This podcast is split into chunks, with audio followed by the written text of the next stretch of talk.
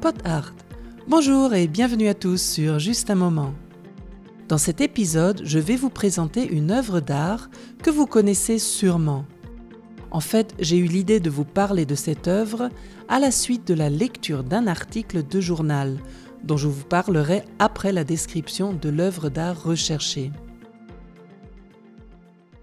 Je crois pouvoir dire avec quasi certitude que vous connaissez l'œuvre dont je vous parle car cette peinture est très souvent choisie pour symboliser la République française ou illustrer la démocratie. Elle a également figuré sur les anciens billets de 100 francs, avec le portrait de son auteur. Commençons par les faits. Il s'agit d'une peinture à l'huile de taille imposante, 2,60 mètres de hauteur pour plus de 3 mètres de largeur. Elle se trouve au Louvre, à Paris. D'ailleurs, la scène représentée se passe également à Paris. À l'arrière-plan, derrière une fumée qui s'élève, on peut distinguer les tours de Notre-Dame. Le tableau met en scène le chaos qui a régné à Paris pendant ce qu'on appelle les Trois Glorieuses, c'est-à-dire les trois jours de la Révolution de juillet 1830. La majeure partie du tableau est peinte dans des teintes sombres. Des hommes du peuple franchissent une barricade. Ils sont armés de fusils, pistolets et sabres. À leurs pieds gisent les corps de soldats tués. L'un d'eux est à moitié nu. Mais tous les regards sont attirés par la femme au centre du tableau. Elle est vêtue d'une robe jaune et coiffée d'un bonnet phrygien.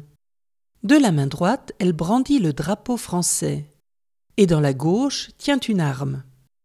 Sa poitrine est en partie découverte. Bien entendu, il s'agit ici d'un symbole. Ce personnage central féminin représente la liberté. C'est elle qui dirige le peuple. Les historiens ne semblent pas unanimes au sujet de son sein dénudé. Certains disent que l'artiste aurait simplement fait référence au statut grec. D'autres y voient un signe d'insoumission. Pour d'autres encore, la poitrine symbolise la mère nourricière, ce qui par contre limiterait sa liberté.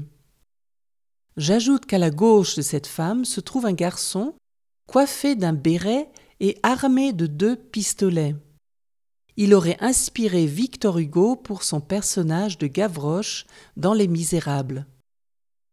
Vous avez trouvé de quelle œuvre il s'agit? Alors notez son nom et celui de son auteur dans la partie commentaires sur justunmoment.ch. Comme promis, je vais vous dire maintenant comment m'est venue l'idée de parler de cette œuvre aujourd'hui.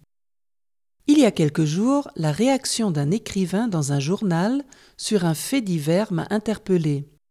Sur une plage, dans le sud de la France, quelques femmes ont été sommées par des gendarmes de couvrir leur poitrine alors qu'elles prenaient un bain de soleil seins nus, comme on dit. Les gendarmes seraient intervenus à la demande d'une famille dont les enfants auraient été choqués par la vue de ces rondeurs féminines. Or, en France, il n'est pas interdit de bronzer ni d'aller se baigner sans le haut de son bikini. Les gendarmes semblaient l'ignorer. Je me souviens de mes vacances d'été sur la côte d'Azur dans les années 80-90.